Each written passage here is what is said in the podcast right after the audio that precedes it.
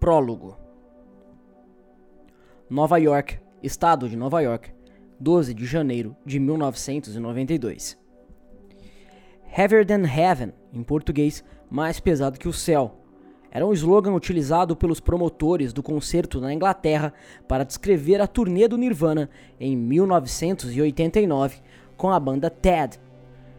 O slogan sintetizava tanto o som pesado do Nirvana como o peso de 140 quilos de Ted Doyle.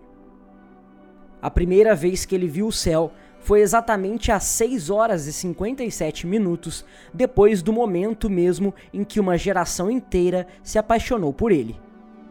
Foi, sem dúvida alguma, sua primeira morte e apenas a primeira de muitas pequenas mortes que se seguiriam. Para a geração enamorada por ele, era uma devoção apaixonada, poderosa e obrigatória o tipo de amor que logo de início você sabe que está predestinado a partir do seu coração e terminar como uma tragédia grega. Era 12 de janeiro de 1992, uma manhã de domingo clara, mas fria. A temperatura na cidade de Nova York acabaria se elevando aos 44 graus, mas às 7 da manhã, em uma pequena suíte do Hotel Omni, era quase congelante. Uma janela havia sido deixada aberta por causa do mau cheiro dos cigarros, e a manhã de Manhattan havia roubado todo o calor do ambiente. O quarto em si parecia ter sido engolfado por uma tempestade. Esparramados pelo chão com a desordem de um bazar de caridade de um cego, monte de roupas, camisas e sapatos. Próximo às portas duplas da suíte, uma meia dúzia de bandejas cobertas com restos de vários dias de refeição do serviço de quarto. Rolinhos semicomidos e fatias rançosas de queijo cobriam o tampo das bandejas e um punhado de moscas das frutas pairavam sobre a alface murcha. Não era a situação típica de um quarto de hotel quatro estrelas. Era a consequência do aviso que alguém dera às arrumadeiras para ficarem longe do quarto. Eles haviam alterado a placa Não Perturbe para Nem Pense em Perturbar. Estamos transando. Não houve nenhuma transa naquela manhã. Adormecida na cama gigante de casal estava Courtney Love, 26 anos de idade. Ela estava vestindo uma combinação vitoriana e seus longos cabelos louros se esparramavam sobre o lençol como as tranças de uma personagem de contos de fadas. Ao seu lado havia a marca funda na roupa de cama de uma pessoa que havia recentemente se deitado. Como a cena de abertura de um filme no ar, havia um corpo morto no quarto. Eu acordei às sete horas da manhã e ele não estava na cama. Lembrava-se Love. Nunca fiquei tão assustada. Quem havia desaparecido da cama era Kurt Cobain, 24 anos de idade. Menos de sete horas antes, Kurt e sua banda, o Nirvana, haviam sido o número musical do Saturday Night Live. Sua apresentação no programa se mostraria um divisor de águas na história do rock and roll a primeira vez que uma banda grunge havia recebido exposição nacional ao vivo na televisão. Foi no mesmo fim de semana em que o maior lançamento do Nirvana, Nevermind, batia Michael Jackson no primeiro lugar das paradas da Billboard, tornando-se o álbum mais vendido do país. Embora não fosse um sucesso da noite para o dia, a banda estava montada havia quatro anos a maneira pelo qual o Nirvana havia tomado de surpresa a indústria musical não tinha precedentes. Praticamente desconhecido um ano antes, o Nirvana tomou de assalto as paradas com sua Smells Like Teen Spirit, que se tornou a canção mais conhecida de 1991. A frase de abertura na guitarra simbolizando o verdadeiro início do rock dos anos 90. E nunca tinha havido um astro do rock como Kurt Cobain, ele era mais um antiastro do que uma celebridade, recusando-se a entrar numa limusine para ir à NBC e conferindo uma sensibilidade frugal a tudo que fazia. Apresentou-se no Saturday Night Live com as mesmas roupas que vestia nos dois dias anteriores: um par de tênis Converse, jeans com grandes buracos nos joelhos, uma camiseta de propaganda de uma banda desconhecida e um suéter cardigan estilo Mr. Rogers.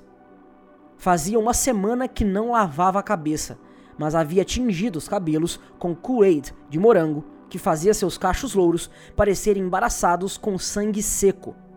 Nunca antes na história da televisão ao vivo, um artista havia dedicado tão pouco cuidado à sua aparência ou higiene, ou assim parecia. Kurt era um misantropo complicado e contraditório, e o que às vezes parecia ser uma revolução acidental evidenciava traços de cuidadosa orquestração. Em muitas entrevistas, ele confessava detestar a exposição que recebera na MTV, embora reiteradamente ligasse para seus empresários para se queixar de que a rede não exibia seus vídeos com a frequência necessária. De modo obsessivo e compulsivo, ele planejava cada direção musical ou de carreira, redigindo suas ideias em seus diários anos antes de executá-las, ainda que, quando lhe foram conferidas as honrarias que buscava, procedesse como se fosse um estorvo sair da cama. Era um homem de vontade forte, embora igualmente movido por um vigoroso autodesprezo. Mesmo aqueles que o conheciam melhor achava que quase não o conheciam, o que evidenciaria os acontecimentos daquela manhã de domingo. Depois de terminar o Saturday Night Live e de se esquivar à festa do elenco, explicando que aquele não era seu estilo, Kurt concedeu uma entrevista de duas horas a um repórter do rádio até as quatro da manhã. Seu dia de trabalho estava finalmente encerrado e, sob qualquer padrão, havia sido um dia de sucesso excepcional. Ele havia sido a atração principal do Saturday Night Live, tinha visto seu álbum chegar ao primeiro lugar nas paradas e Weird Al Yankovic havia pedido permissão para fazer uma paródia de Teen Spirit. Esses acontecimentos, tomados em conjunto, certamente marcavam o apogeu da sua curta carreira, o tipo de reconhecimento com que apenas sonha a maioria dos artistas e que o próprio Kurt havia fantasiado quando adolescente. Criado em uma cidadezinha no sudoeste do estado de Washington, Kurt jamais havia perdido um episódio de Saturday Night Live e havia alardeado a seus colegas do começo do curso do colegial que um dia ele seria um astro. Dez anos depois, era a figura mais celebrada do meio musical. Logo depois de seu segundo álbum, estava sendo saudado como o maior compositor de sua geração e apenas dois anos antes ele havia recusado o emprego de limpeza de canis. Mas, nas primeiras horas daquela manhã, Kurt não se sentia nem realizado, nem com desejo de comemorar. Quando muito, a atenção havia aumentado seu mal-estar habitual. Ele se sentia fisicamente doente, sofrendo daquilo que descreveu como ardência nauseante e recorrente em seu estômago, piorada pelo estresse. A fama e o sucesso pareciam apenas fazê-lo sentir-se pior. Kurt e sua noiva, Courtney Love, eram o casal mais falado do rock and roll, embora parte disso fosse sobre abuso de drogas. Kurt sempre acreditava que o reconhecimento de seu talento curaria as muitas dores emocionais que marcaram sua infância o sucesso havia demonstrado a tolice dessa ideia e aumentar a vergonha que ele sentia por sua vertiginosa popularidade coincidir com a escalada no uso de drogas. No seu quarto de hotel, nas primeiras horas daquela manhã, Kurt havia apanhado um pequeno saco plástico de heroína branca chinesa, a havia preparado para uma seringa e já tinha injetado em seu braço.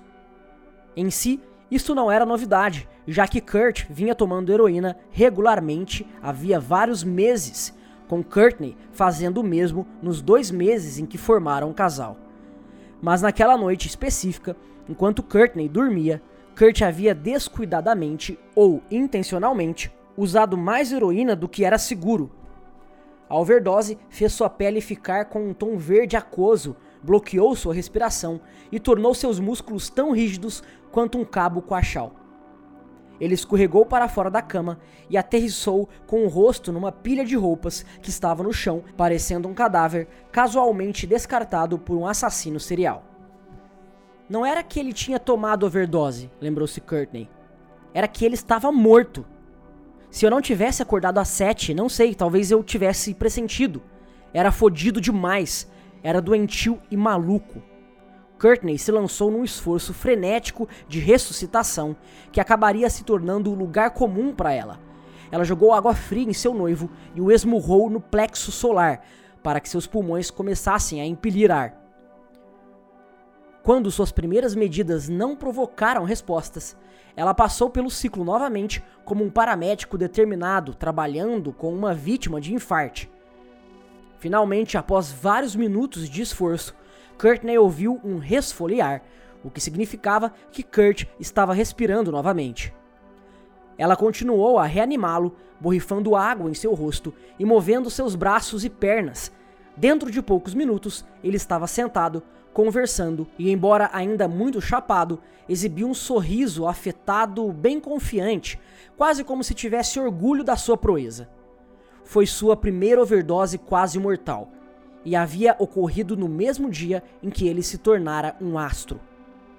No curso de um único dia, Kurt havia nascido para os olhos do público, morrido na privacidade das suas próprias trevas e sido ressuscitado pela força do amor.